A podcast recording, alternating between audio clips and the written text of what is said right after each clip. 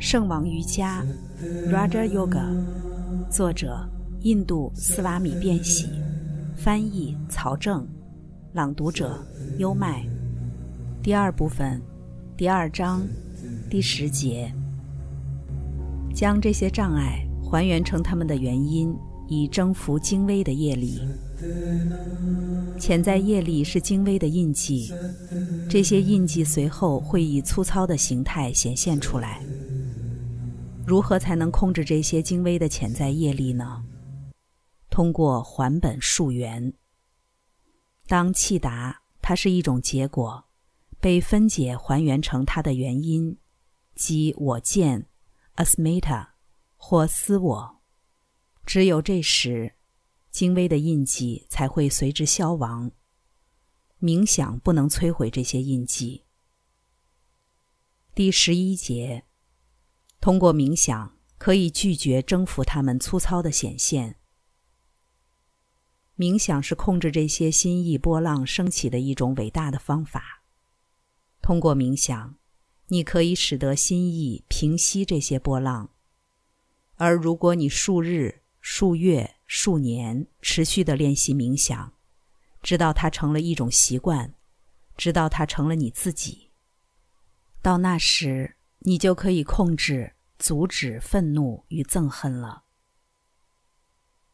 第十二节，业的容器扎根在这些带来痛苦的障碍中，而业的经验结果要不在今生，要不在来世。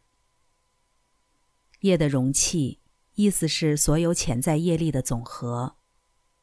不论我们造出什么业，心意都会被抛进波浪中。而这些业力耗尽之后，我们以为这波浪也消退了。不，它只是变得精微了，但它还在那里。当我们试图记起这业力时，它就会再一次出现，并成为一个波浪。所以，它就在那里。如若不然，就不会有记忆了。所以，每一个行动，每一个念头，无论好坏，都只不过是潜藏起来，变得精微，被存储起来。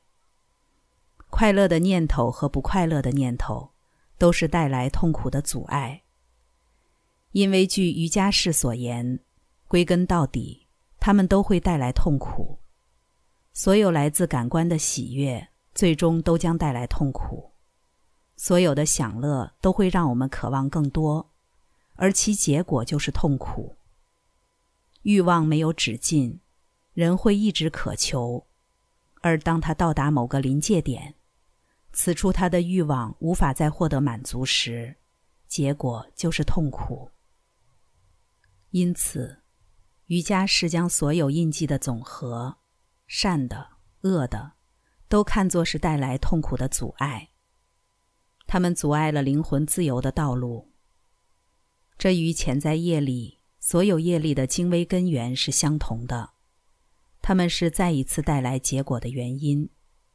不论是在这一世还是在下一世，在特殊情况下，当这些潜在业力十分强大时，他们很快就会孕育出果实。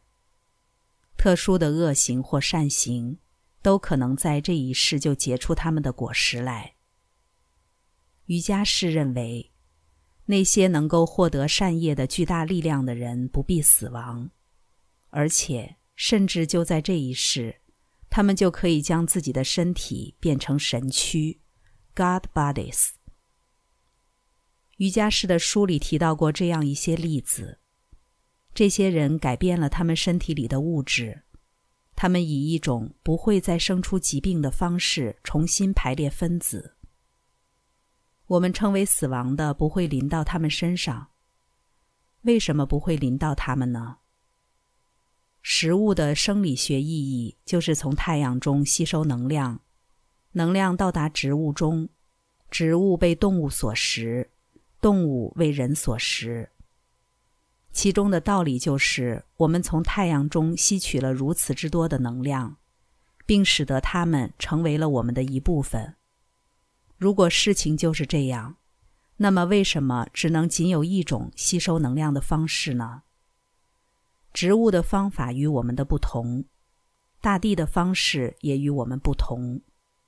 万物都以这种或那种方式吸收能量。瑜伽士说，他们能够仅仅通过心意之力来吸收能量，他们想要多少，他们就可以获得多少，而无需借助普通的能量吸收方式。蜘蛛用它自身的物质织网，并受其束缚。除了沿着自身所织的蛛网行动外，蜘蛛无处可去。同样如此，我们用我们自身的物质织出了一张神经之网，而我们也只能在这张神经之网的通道间行动。而瑜伽士说，我们不必受其束缚。同样的。我们可以将电力输送到世界的每个角落，但我们必须通过电线这一方式才能传输电力。但大自然不用电线就可以输送大量电力，为什么我们不能像大自然一样呢？我们可以输送精神的电力，我们称为心意的东西与电力十分相似。很显然，神经流质具有一定数量的电力。因为它是被极化了的，并且它应答电流的所有方向，我们只能通过这些神经通道输送电力。为什么我们不能在此通道外输送精神电力呢？瑜伽士说，这是完全可能的、可行的，并且当你可以做到这一点的时候，你就驱动整个宇宙，你就可以发动身体上的任意一处。而不再需要神经系统的帮助。当灵魂通过这些神经通道展开运作时，我们就说这个人活着；而当这些运作停止时，我们就认为这个人死了。但是，当一个人无需借助这些神经通道而都能够开展运作时，那么对此人来说，生与死就没有意义了。宇宙中所有的身体都是由细微元素构成的，不同之处就在于细微元素的排列方式。如果你是那位排列者，你就可以用一种方式或另外的方式排列身体。除了你，又会有谁造出这具身体呢？谁在吃食物？如果是另外一个人替你吃食物的话，那你不会久活。是谁从食物中造出了血液呢？很显然是你。是谁净化血液并将它通过血管输送出去呢？是你。我们是身体的主人，而且我们就在身体中，只是我们已经失去了返老还童的知识，我们已经变得无意识了，退化了，我们已经忘记了排列身体分子的过程，所以。那些我们无意识的行为，必须要重新变成我们有意的行为。我们是身体的主人，我们必须调控身体的排列。而一旦我们可以做到那一点，我们就应当能够如我们所愿重拾活力。如此，我们将不会有出生、疾病或死亡了。刚才带来的是圣王瑜伽。第二部分，第二章，第十节至十二节。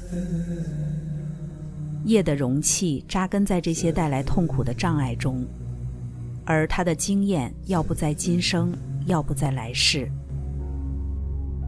变喜其人以及变喜这一版本的瑜伽经，在近代史上最具世界影响力，并且这是一位生命的觉悟者，瑜伽哲学的大成就者。跟着优麦，带你不走寻常路的看世界。